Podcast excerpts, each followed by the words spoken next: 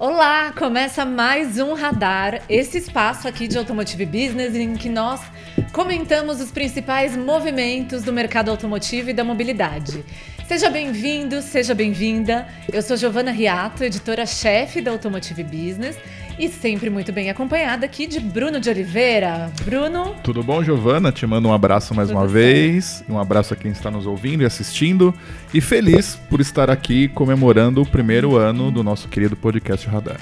Exato, nossa edição comemorativa aqui do Radar. Um ano nossa, nossa criança aqui está crescendo. E para comemorar com a gente, tá com, conosco na mesa o Marcos Celestino. Celesta, como você tá? Tá bem, tá tudo certo, tudo indo.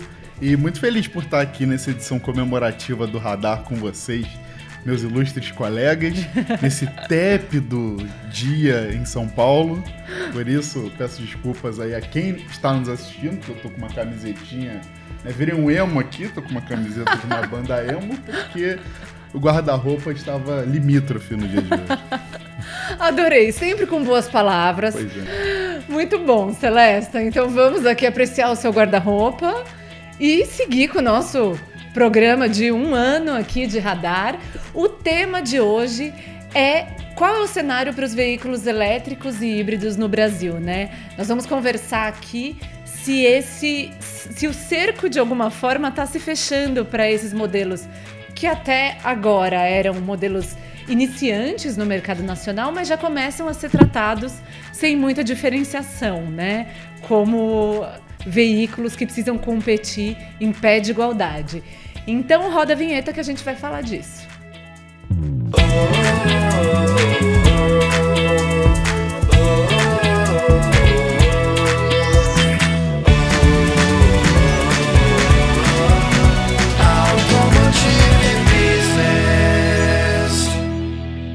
Bom, o cenário atual é que o mercado de veículos elétricos começa a ter alguma expressividade no Brasil, ainda muito pequena, né? É, é uma participação é, pífia nas vendas de veículos, mas o crescimento, a taxa de crescimento da procura por carros elétricos e híbridos no Brasil tem sido alta, muito considerável. E nesse contexto, esse tipo de veículo começa a ter é, novas regras sendo desenhadas, delimitadas aí. A gente começa a tratar esses veículos de uma outra maneira. Então, Bruno, você fez uma bela matéria a respeito, nesses últimos dias, sobre um debate sobre uma eventual mudança no imposto de importação desses carros, que hoje é zerado. O que está rolando aí nos bastidores? Bom, fevereiro começou com uma espécie de, de cerco aos modelos é, elétricos que são vendidos aqui no Brasil, todos importados. Mas acho que antes da gente falar sobre isso, é interessante a gente pegar um pouco do retrospecto. Como você falou, uh, os veículos elétricos eles começaram numa base muito pequena aqui no Brasil, começaram com algo, digamos, é, algo curioso, é um produto a ser testado, uma, uma coisa que estava começando a, a ser apresentada para o público brasileiro. Ainda muito caro, Ainda né? Ainda muito caro. Te, tinha, teve o, o, Nissan Leaf lá atrás que foi lançado, ficou um tempo aqui no Brasil sendo testado por taxista. O mesmo aconteceu com o Toyota Prius, que já tem um tempinho já é, de mercado brasileiro. Veio o Salão do Automóvel, o último, né, o saudoso, digamos, né, salão do automóvel que foi chamado ali informalmente de salão dos elétricos, onde a maioria das marcas mostrou para o público aqui de São Paulo o seu modelo elétrico e depois na sequência começaram as operações comerciais desses modelos de novo importados. E essa base foi aumentando os veículos foram esses modelos é, foram é, deixando de ser uma coisa curiosa uma coisa que era distante e passou a permear um pouco mais o, o cotidiano é, do trânsito. Né? A gente começou a ver mais desse tipo de veículo no trânsito. O que acontece nesse momento é que algumas montadoras já, começa, já começam a falar em produção nacional seja de componente para esse tipo de veículo, seja nos veículos propriamente ditos. Né? Eu nem preciso ir tão longe para falar sobre isso, a gente está vendo aí as marcas chinesas chegando, a Great Wall com produção local, que vai começar em breve a sua produção lá em Iracemápolis. Nós vemos também Volkswagen falando que pretende começar a produzir algo aqui no Brasil claro, veículos híbridos, né, que ainda são motores que auxiliam é, veículos a combustão. A Stellantis também apostando muito nisso. A Toyota também. A Toyota também, né? A Toyota já produz aqui o, o, o Corolla e o, o, Corolla Cross e o Corolla híbrido, né? Flex. Então, assim, já se começa a ficar mais forte, pelo menos o discurso de que está é, tá chegando o momento de se produzir alguma coisa aqui no Brasil. Então, quando, quando as montadoras começam a falar sobre isso, o terreno começa a ser preparado. Então, as montadoras começam a adotar o discurso de que a gente precisa de algumas coisas, as, as empresas precisam de, de um terreno melhor para ter esse tipo de produção aqui, que as fábricas precisam ser preparadas, que deve é, é preciso criar uma política pública que se estimule esse tipo de produção. Né, vamos, como convenhamos que é o discurso que elas que elas é, dizem sempre que vai, vai produzir algo novo, né? Seja um motor térmico ou agora, nesse caso, um motor elétrico. Já estão preparando o terreno. Então, diante desse, é, de, de, tudo isso que eu, que eu, elenquei aqui agora, né? De, das montadoras começando a falar em produção nacional, é, o veículo importado ele começa a ser, de alguma forma, um algo que precisa ser discutido assim, olha, como é que, vou, como é que eu vou é, fazer uma produção nacional de um, de um veículo elétrico, sendo que o importado vem com imposto zero de fora? Então, acho que a gente vai explorar isso aqui bastante nesse episódio, mas acho que para começo de conversa eu coloco dessa forma, né? As montadoras querem produzir veículos elétricos aqui e estão preparando o terreno para tal, e o veículo importado elétrico a imposto zero passa a ser um empecilho. Perfeito. É, o, a gente acompanhou a coletiva de imprensa da Anfávia, né? Sim. E o presidente da Anfávia, o Márcio de Lima Leite, trouxe esse discurso do não é bem assim, né? De tentar esclarecer o que está acontecendo é que a gente precisa de uma programação para esse imposto deixar de ser zero ali na frente. A gente precisa ter essa agenda até para definir investimentos, porque se isso tiver assim para sempre o imposto vai ser zero, é difícil até pleitear tem aí um aspecto. Mas, em paralelo, acho que o, o que é curioso e chama muita atenção é que tem outros movimentos acontecendo. E aí a gente tem a questão de uma mudança muito importante que é no programa de etiquetagem veicular do Inmetro, que colocou uma nova regra para calcular a, a autonomia dos veículos é, elétricos e híbridos, né? Então, eles vão medir a autonomia no laboratório e o número divulgado vai ser sempre 30% menor do que o aferido no laboratório. E aí alega-se que por questões de, claro, a gente na rua não é uma condição ideal como no laboratório e tudo mais. Mas isso também tem um efeito importante no mercado, né? Celesta, qual análise você pode fazer de como o consumidor começa a receber essas informações, assim. Sim, é, como diria, como disse uma, uma atriz há alguns anos, né, em um, em um processo político, na cabeça do consumidor, ele abre, abrindo aspas para ele, ele fala, eu tenho medo. Sim. Porque hoje a gente tem, se a gente puxar né, o, o, Bruno levantou um ponto muito, muito legal quanto a, a essa diversidade de veículos elétricos que a gente tem hoje eletrificados no país. De acordo com a BVE, inclusive 49 mil foram emplaca, emplacados desculpa, no ano passado. Né, que foi, desde a série histórica, foi o recorde deles, aí, alta de mais de 40% com relação a 2021. A frota já passou dos 100 mil. E por que que isso acontece? Além, evidentemente, da alíquota zero, né? O cara ele pega lá a calculadora, a gente sabe muito bem, eu, né? Todos nós aqui sabemos que você pô, vai comprar um carro, comprar alguma coisa, você pega a sua calculadora lá e. Pô, vale mais a pena porque lá no, no final eu vou gastar menos por conta do preço né, da, do, do, de, da gasolina, do etanol, enfim, eu tenho mais autonomia, eu rodo mais. Então, na cabeça do consumidor, isso é muito, muito perigoso. Né? É, e como você vende, como um departamento de marketing ele vende um produto no qual ele está calcado principalmente nesses pilares de tecnologia, né, tecnologias embarcadas e de autonomia, Sendo que agora você tem números distintos aí, números inferiores, que serão, que, que são divulgados pelo Inmetro. É né? um desafio muito grande, principalmente para as marcas que estão apostando forte em veículos elétricos, né? como as chinesas, né? É, Great Wall, BYD e, e outras montadoras também que querem trabalhar nessa seara da eletrificação, né? Sim, até outras importadoras, né, que Exato. são bem pioneiras nesse movimento, tipo a Volvo, Exato. que tem defendido tanto, construído sua imagem de marca com base na eletrificação. Um portfólio hoje 100% eletrificado, né? Sim, super pioneira. E aí é curioso, até nas discussões, a própria Anfávia divulgou uma nota no momento que aconteceu essa mudança no, na medição da autonomia, na verdade, na divulgação da autonomia dos carros eletrificados. E a Anfávia defendeu esse aspecto, né? Que é, tem a realidade de condução é diferente do laboratório e que também existe esse pênalti, existe para carros a combustão, né? É. Os modelos a combustão têm um número 28% pior na divulgação do que aquele medido no laboratório. Mas tem esse aspecto que você trouxe, Celesta, que a tecnologia dos carros elétricos e híbridos ainda é muito nova. Então, esse ponto é muito sensível para o consumidor, né? Essa questão da autonomia, porque no fundo todo mundo tem ansiedade da bateria. É o FOMO, você tem o FOMO, né? Porque, poxa, Sim. você compra. é, Todos nós já testamos carros elétricos aqui, assim, é, é sempre um, um temor. Eu fiz até pro, pro, pro pessoal. Fiz uma loucura certa vez.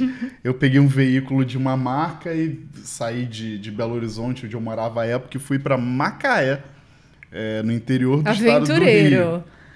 Uma viagem que dura- duraria ali média, né? Eu tenho um pé levemente, levemente pesado.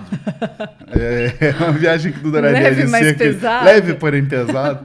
duraria cerca de 7 horas e meia, mais ou menos 7, 7 horas e meia.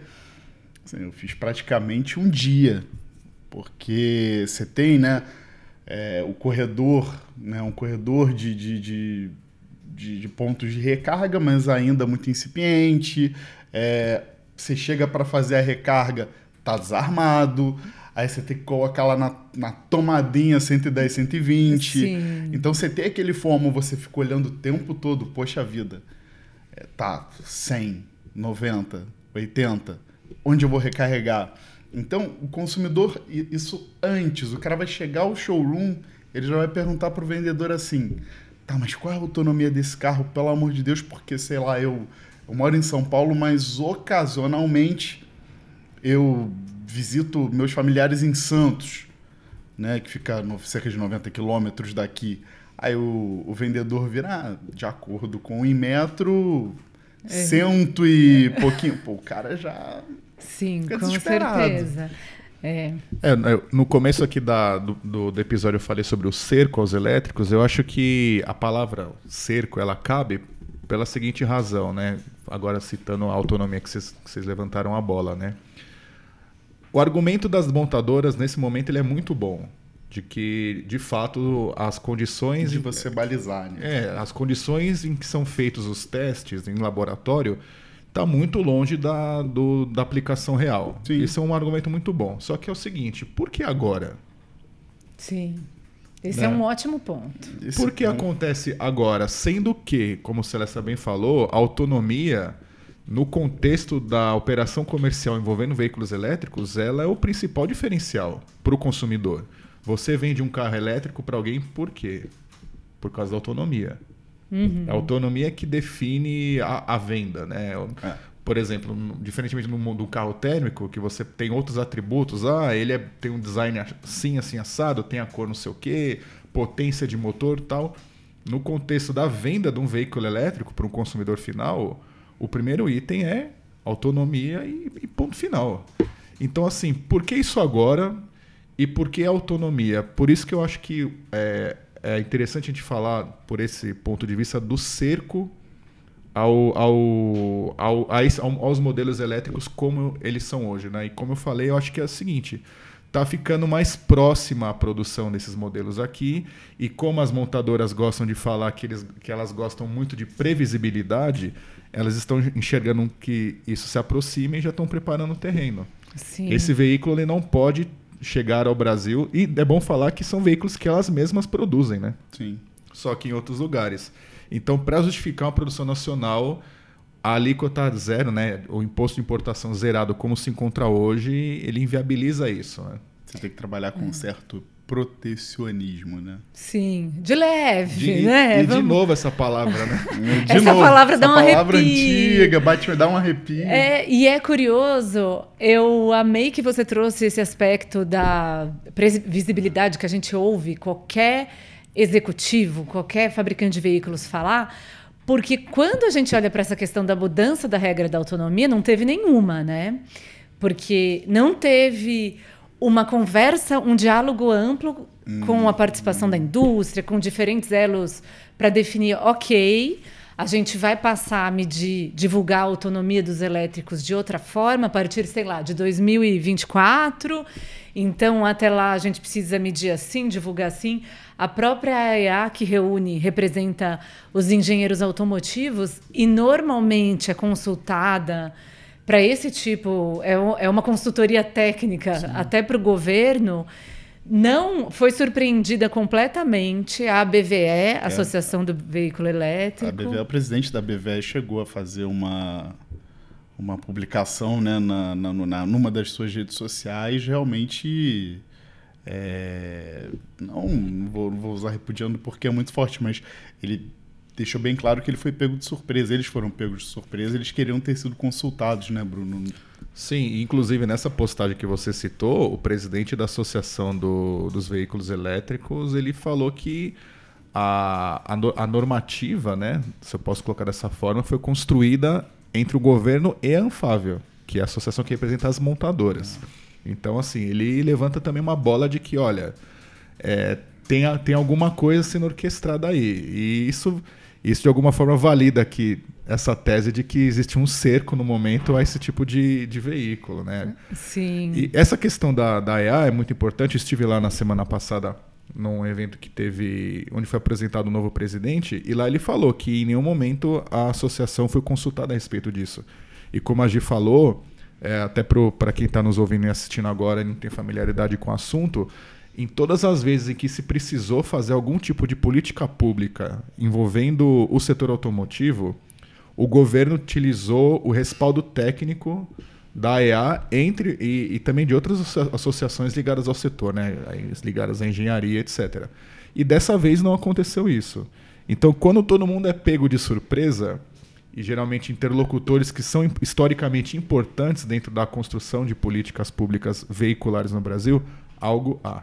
Sim, e tem esse aspecto, né? Se de fato foi um- uma articulação entre governo e Anfávia, que representa os fabricantes de veículos, a Anfávia ofereceu para o resto do ecossistema uma coisa que ela odeia receber, que é a falta de previsibilidade, né? Que é a imposição de uma nova regra de forma repentina. Então, é, isso de fato é uma questão aí esquisita a, a se pensar, né? Assim, se, se, se de alguma forma foi bom, na, na verdade, assim, é o argumento que eles utilizam, né? Que, olha, a gente, na verdade, ajustou a autonomia para o mundo real. Ok, isso é benéfico? É benéfico. O consumidor agora, ele, de fato, ele sabe é, que aquele valor que está ali na etiqueta do vidro do veículo elétrico relacionado à autonomia é o mais próximo da realidade. Sim. Só que para quem vende isso é um baque tremendo. Sim. Porque se antes ele vendia bastante, vou, assim, vou pegar um exemplo aqui, vai um veículo que porventura oferece 600 km de autonomia, como a gente sabe que tem. Sim. De repente isso vira o quê? 400, 300? Quem já comprou esse carro? O que, que pode acontecer?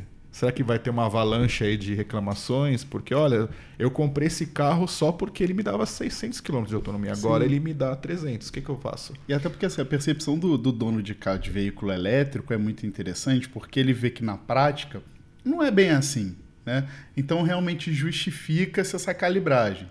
Só que aí voltamos à questão da ponta, na hora da compra. Porque quando o cara já está com carro elétrico, depende-se muito do uso de, de- assim, da, da força aplicada ali no pedal de aceleração, de do, do pedal do acelerador é, se o cara tiver um, um, pé um pouco mais pesado, ele vai ter menos autonomia.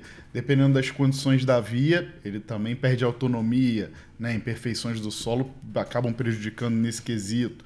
Outro aspecto que prejudica, principalmente aqui no, no nosso país, que é um país tropical, é a temperatura, né? Tava até brincando que, poxa, tá um, tá um calor tremendo aqui em São Paulo, mas isso também é um fator que, que também contribui. Então, tudo bem, é justo né? Mas faltou realmente essa, esse diálogo com essas figuras importantes dessa seara para que a gente chegasse em um acordo. Poxa, vamos fazer isso com planejamento, vamos fazer isso a partir de quando?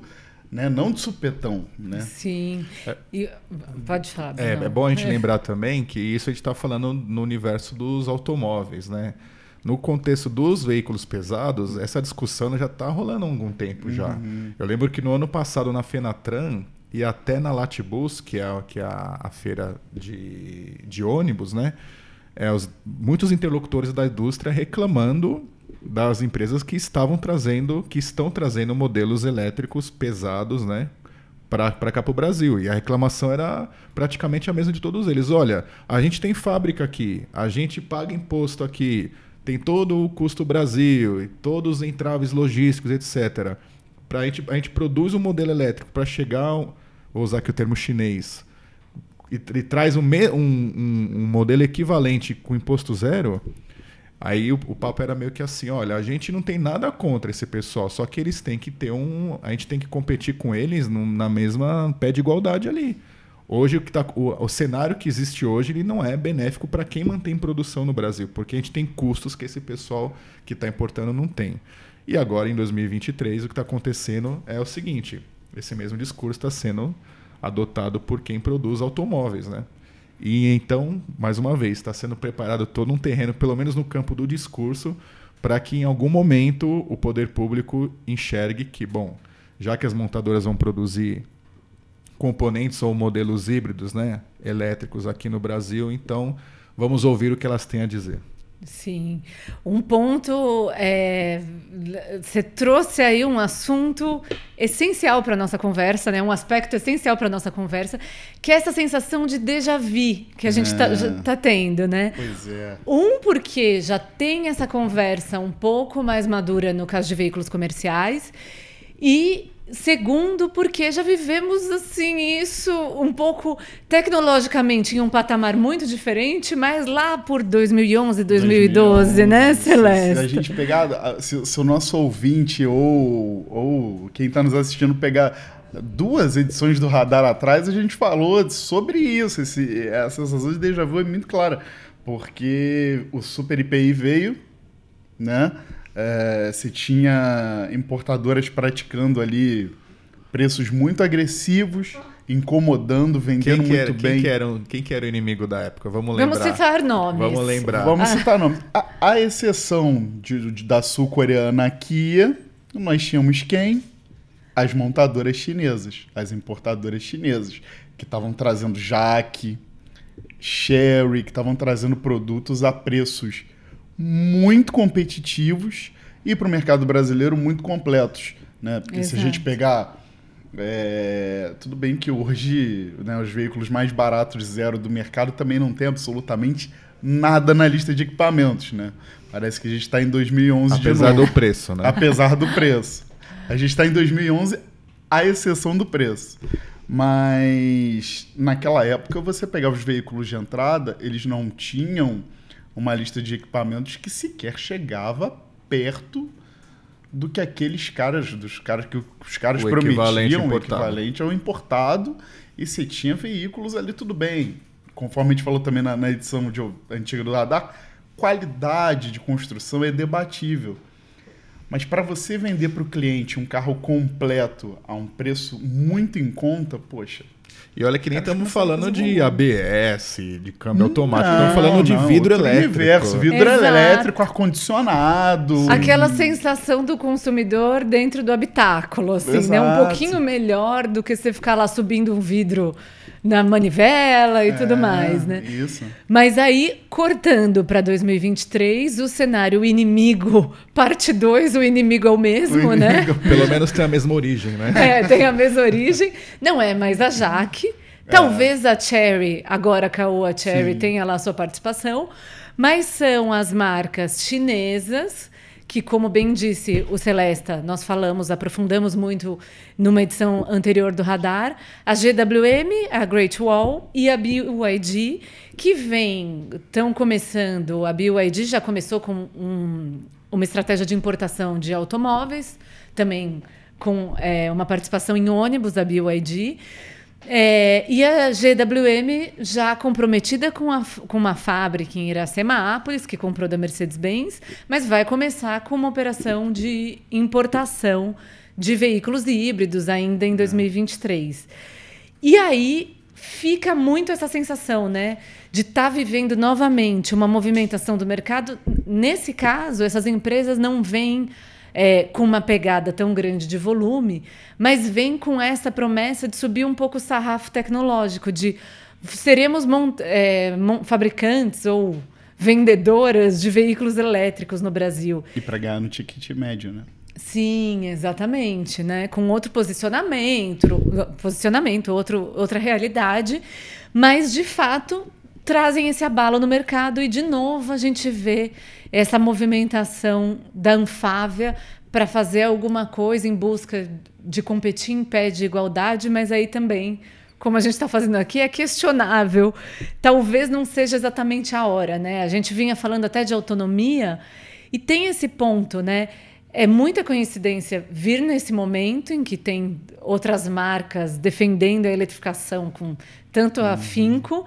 E até em um momento em que os carros elétricos importados que são vendidos aqui começam a ganhar muita autonomia, né? A gente sai daquele patamar de até 200 quilômetros, que há há poucos anos a gente via, para ter 300, 400 quilômetros, 500, assim, uma oferta quase é, no mesmo nível de um motor a combustão, né? De carros a combustão.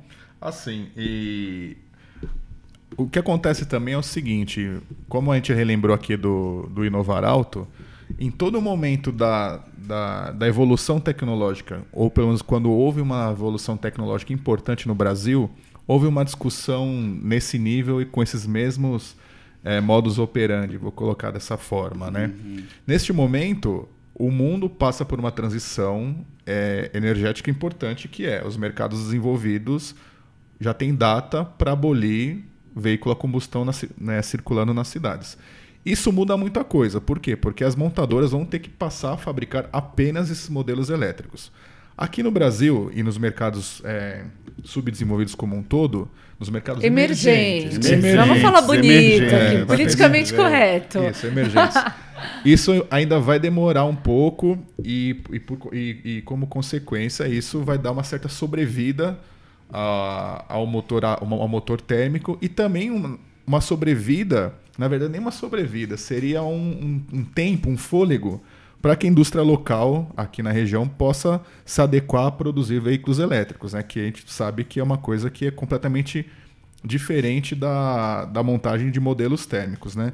Então, nesse momento de disrupção, nesse momento de grande transformação, é, a indústria historicamente é, criou um certo cenário nesse sentido. Olha, é, o que, que a gente pode ganhar com isso, né? Ou o que, que a gente tem que brigar para acontecer para viabilizar da melhor maneira possível o investimento dessa monta, que é o que estão se falando aí de, de casa de, de trilhão em não sei quantos anos para transformar todo o parque industrial no Brasil num, numa base produtiva de veículos elétricos, né?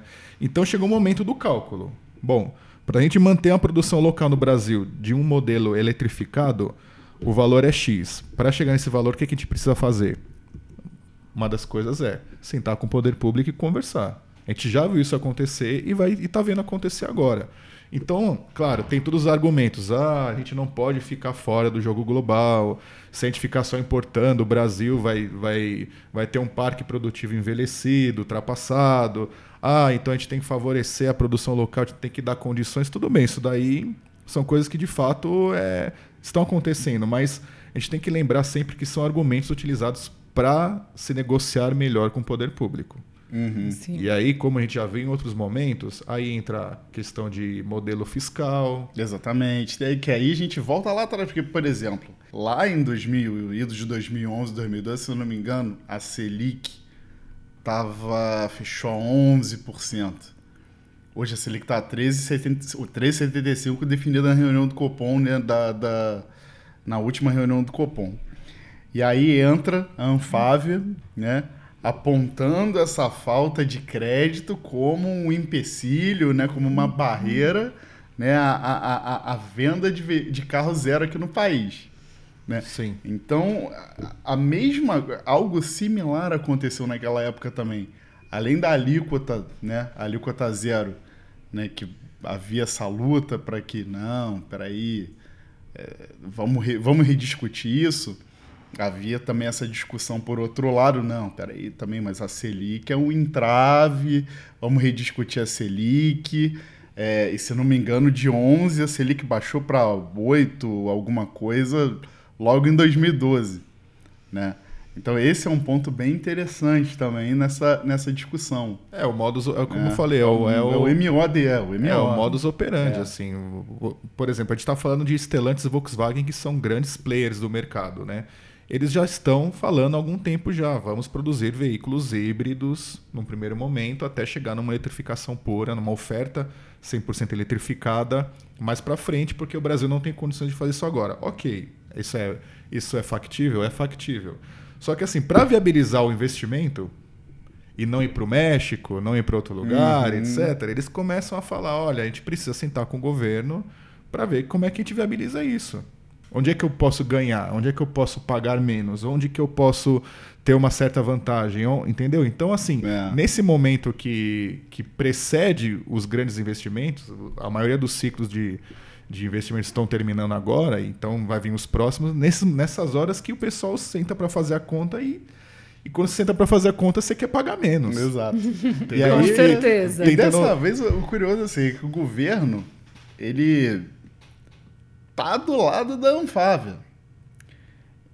Ele tá junto com a Anfávia. Entretanto, se a gente pegar quem é o presidente do Banco Central hoje, é o Roberto Campos Neto, que é uma indicação da administração anterior. Sim.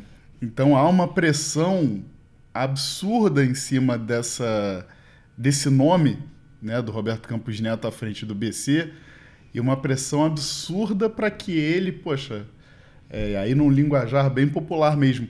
Como é que é essa questão da Selic aí? Vamos resolver isso aí na próxima reunião do Copom? Vamos destravar Vamos aí. destravar isso aí quando? Porque se a sua precisa, batata tá assando, meu precisa colega. vender mais, né? Precisamos vender mais. E agora, como é uma nova administração, né, antes a Anfávia estava alinhada também à, à antiga administração. Não foi é. tão ouvida, mas estava. Mas é. estava. Ah, Agora é. tá, tá, tá mas, falando, ele tá cantando no pé do ouvido e tá dando certo, né? Mas Sim. esse aspecto eh, também da, do relacionamento da Anfávia com a atual administração, acho que é isso, né? Por tradição, os governos petistas têm esse foco maior em industrialização, e aí é, a indústria automotiva, em particular, tem uma porta muito aberta, Não. né? E nesse caso parece que voltou com tudo, né? Estamos em fevereiro, parece que essa porta já começou assim como um portal, uma coisa assim, e o diálogo vem fluindo, que claro, é positivo e tudo mais, mas tem essas ressalvas, né? De ter certeza que agora está inclusa nessa conversa o que a gente tem chamado Desculpa, gente. O que a gente tem chamado aqui de ecossistema, né? Sim. Que é a, a estrutura do, do, da cadeia automotiva e da mobilidade mudou muito nos últimos anos. Hum. Em, quando a gente pensa até em relação ao governo petista anterior. E aí, o diálogo segue sendo só com a Anfávia, né? A gente vê a BVE ganhando representatividade, outros é, outras vozes que precisam ser ouvidas nesse momento. Sim. E agora o Banco Central ele tem, ele tem certa autonomia também, né? Porque desde 2021 você não pode, né? Trocou a administração, você não pode indicar um novo presidente. Né? A autonomia. Né? Então, como é que. Como você fazer isso com, com, com uma figura mais. É, que demonstra mais austeridade né? à frente da, da instituição. Né? Tá, é, é, é de comum acordo que a batata do Campos Neto está assando, mas ele tem autonomia. Sim. Então isso é, é inegável. Então abre-se também essa outra porta. Né? Porque antigamente você discutia, discutia isso com o governo, o governo resolvia com algumas mudanças ali em, em cargos de, de alto patamar ali, né? Sarrafo lá no alto, tudo bem, a gente troca e a gente resolve. Agora a coisa fica um pouco mais complicada também, né? Dentro desse, desse emaranhado aí, né? Sim. Olha, não sei se a gente respondeu mais ou, ou deixou novas questões. É, tô um pouco assim. Eu acho que resumindo, eu, mais uma vez as montadoras é, convidam o governo a dividir a conta. Eu acho que isso já aconteceu, está acontecendo não. de novo, era esperado. Porque você, a gente, a gente vê alguns indícios disso assim no, acontecendo. Né? Um primeiro deles é o seguinte: historicamente, de novo essa palavra, né? historicamente, é, a, indústria, a indústria automotiva sempre teve muita relevância por causa da, é, da quantidade de empregos, de vagas que Sim. ela proporciona. Já foi muito mais, mas hoje ainda tem um patamar relevante de, de emprego. Quando um líder uma grande voz da, desse, de, do, do setor cita emprego num discurso, é porque, é assim, olha, é, é bom você conversar comigo porque é, é importante para o país. E a gente viu isso acontecer agora na coletiva da Anfávia. O presidente da Anfávia, respondendo uma pergunta sobre essa questão do imposto de importação e de competitividade, etc., ele falou: Nós somos um setor que emprega 1 milhão e 200 pessoas. Isso é uma mensagem para o poder público. Sempre é. Sempre, sempre é. Então, é emprego, então sempre é. e por isso que eu falo, eles estão convidando o governo a, a, dividir uma conta que é alta. E é importante se dizer aqui, tá?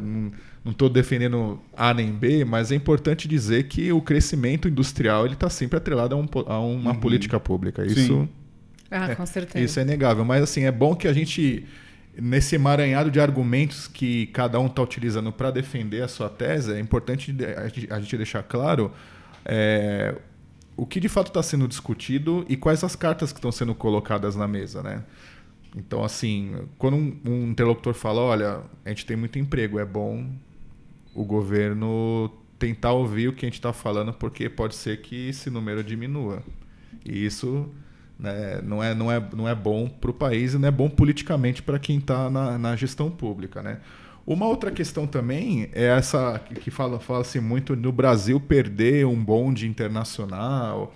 Ah, porque se na Europa ou nos Estados Unidos tão, as, as fábricas estão se estão convertendo suas linhas para produzir veículos elétricos, isso não quer dizer que isso tem que acontecer aqui, como se está falando. Porque do jeito que a gente escuta, dá a entender que assim, nossa, a gente precisa urgente, né, criar todo uma, uma um arcabouço, mudar tudo, mudar tudo joga é, fora. porque a, a, América do Sul é, um, é, um, é uma outra coisa, é, um outro não, organismo. Porque a gente vai é. produzir veículo elétrico para exportar. Não era assim é. com o térmico. E não, não será também com, com elétrico. É só a gente ver o que acontece na China em termos de subsídio e o nível de desenvolvimento que está lá. A gente, esse bom a gente perdeu talvez não perdeu, a gente não quis pegar ele. É, não pelo é, menos gente, de, no primeiro momento, né? No primeiro momento a gente é. acabou optando por uma tecnologia, né?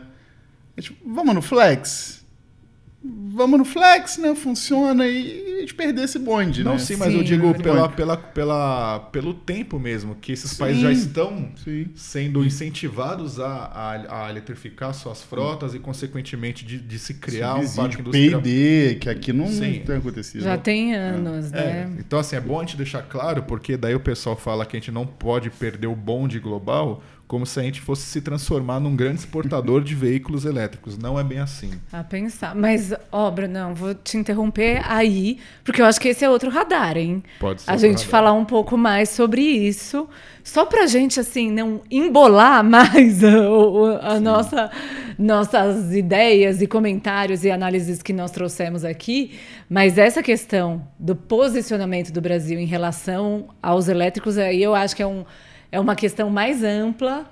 é, e não só em relação a esse aspecto circunstancial que a gente está tratando, mas fica a promessa de um radar futuro sobre isso. Só deixa eu fazer, dar, só mais um, um Claro. pequeno pitaco, já até puxando uma, Um gancho, um gancho para o próximo. É essa questão assim, o- precisa mudar muita coisa na- no parque industrial brasileiro por causa dos elétricos. Isso vai acontecer com mais tempo. A gente vai passar por toda uma transição. Só que, de fato, é, investimentos novos terão que ser feitos, porque tem que trazer fornecedor novo, porque são outros componentes que não são componentes que, que são é, compatíveis com motores térmicos. Então vai ter que vai tem gente nova que é preciso chegar. Como esses caras vão chegar? Vão chegar, estão atra é, estão, digamos assim, sendo eles veem o Brasil como um, um- um lugar atrativo para manter uma operação. Isso a gente está falando de empresa que faz motor elétrico, empresa que faz eletrônico. Então, assim, tudo isso na, na tarifa, no, no- na comanda da, do jantar, É. são itens que tem- que estão sendo contabilizados. Olha, a montadora vira e fala assim: olha, a gente não vai produzir elétrico no mundo inteiro e no Brasil ficar fazendo térmico. Então o que a gente precisa fazer? Olha, a gente vai precisar. Ah, vamos começar com, com os híbridos, porque lá não dá tempo. A gente está colocando todos os nossos recursos aqui na Europa, ou nos Estados Unidos, ou na Ásia, não vai sobrar para colocar lá também. Então vamos tentar fazer isso com mais tempo. Vamos fazer isso? Vamos. Então, beleza, vamos fazer isso. Ah, tem que mudar a fábrica? Tem que mudar a fábrica. Então o valor é X. Ah, vamos convencer aquelas 10 empresas que não têm operação lá e precisa estar lá? Tem. Isso daqui já é um outro Y, é outro valor e tal. Então essa conta vai, ela, ela tá grande, ela está sendo oferecida para o governo para ele tentar de alguma forma é, pagar uma parte, como isso já aconteceu outras vezes. Só que a gente, como eu falei aqui, a gente tem a, a a gente tem que ter em mente que os argumentos que estão sendo colocados são argumentos de defesa de tese. Não são argumentos que vão colocar ou vão posicionar o Brasil como um grande player de, nossa, é o país que vai produzir veículo elétrico para exportar para o mundo pra- inteiro, não. etc. Não é bem por aí. Sim, Não é tem, por aí. Tem Isso- muito a ser definido sobre o papel que a gente quer nesse jogo todo, E né? Só pra, só pra dar um. Mas aí uma, uma questão minha, assim, a diz a GM que paga essa comandinha toda, né? Paga direto, né? Passa na fila VIP, na, na salinha VIP, já entra, toma um esquinho. Eu, particularmente, duvido muito. Duvido muito que a GM faça isso. É, Sim, deva com a seguir- promessa de é, eletrificar e direto pro elétrico puro, Exato, né? direto para elétrico Você acha puro. que eles vão voltar atrás? Porque é o que Aí eles é ach- achismo. Eu acho que eles vão voltar atrás. Ou voltam atrás, ou esperam muito para ir para elétrico puro, que dá na Também. mesma, né? Aí você só. Também. Ok, você não investiu no intermediário, mas você demorou do mesmo Todo jeito. mundo foi para intermediário, você continua ali trabalhando, né, com com o que você tem, com o seu pãozinho, né, que vende bem, pão quentinho Sim. toda hora. E aí você faz a transição direto para os puramente elétricos. Mas se todos os amigos estiverem vendendo híbrido, só você não. Pois é, O que, exatamente. que você E faz? se o Olha- híbrido olha virar pro- o pão quentinho, Ex- né? Olha aí. Olha Muito aí. bom. É o, Toshi- é o teorema de Toshine, né? Exatamente. É crocante porque vende muito ou vende muito porque é crocante, né? Exato. Vamos aguardar aí e fica o gancho para um próximo radar sobre veículos, o, o caminho do Brasil para a eletrificação. Mas muito bem, gente, está servido aqui o nosso pão quentinho, nosso radar de um ano, radar festivo, pão doce quentinho, bolinho. É, obrigada, tem sido muito legal estar aqui com vocês ao longo desse ano, com a nossa audiência maravilhosa. Brunão, valeu, né? Mais um. Valeu, Gi, mais um vigésimo episódio, primeiro ano do Radar. Espero que venham mais episódios, mais meses. Enfim, que a gente chegue até o ano que vem também, comemorando o segundo ano do Radar. Mando um abraço a você, ao Marco Celestino, ao Luiz Prado, né? Acho que é bom a gente também Dá um salve. Dá um salve pro pessoal daqui da equipe técnica, pro Marcos Ambroselli. Um abraço a todos e até a próxima. Valeu, Celesta. Obrigada. Ah, obrigado mais uma vez. É sempre, tá, sempre uma honra estar aqui ao lado, poxa, de, dos bacharéis. é, fico muito feliz aí por, por estar participando dessa edição especialíssima de um ano do Radar. Mandando um abraço aí pra galera da técnica também, pro Marcos Ambroselli, pro Luiz Prado, que dão essa força pra gente. E vamos lá, né? Mais um aninho daqui a pouco, né? Exato. Vamos rumo ao segundo um. ano. Rumo ao segundo, rumo ao segundo. Valeu, gente. Até a próxima. Obrigada a você que nos escuta, nos assiste. É, a todos os programas, ou especialmente está começando agora, tem aí um banquinho é, de programas, um, uma gaveta boa aí para vocês se atualizarem e fiquem com a gente para as próximas edições do Radar. Um abraço. O Radar é uma produção de Automotive Business. Eu sou Giovana Riato. Eu sou Bruno de Oliveira. Eu sou Marco Celestino. A direção de arte é do Luiz Prado. Quem edita o Radar é o Marcos Ambroselli. E a trilha sonora é do Chibruski, Guilherme Schildberg. Até o próximo.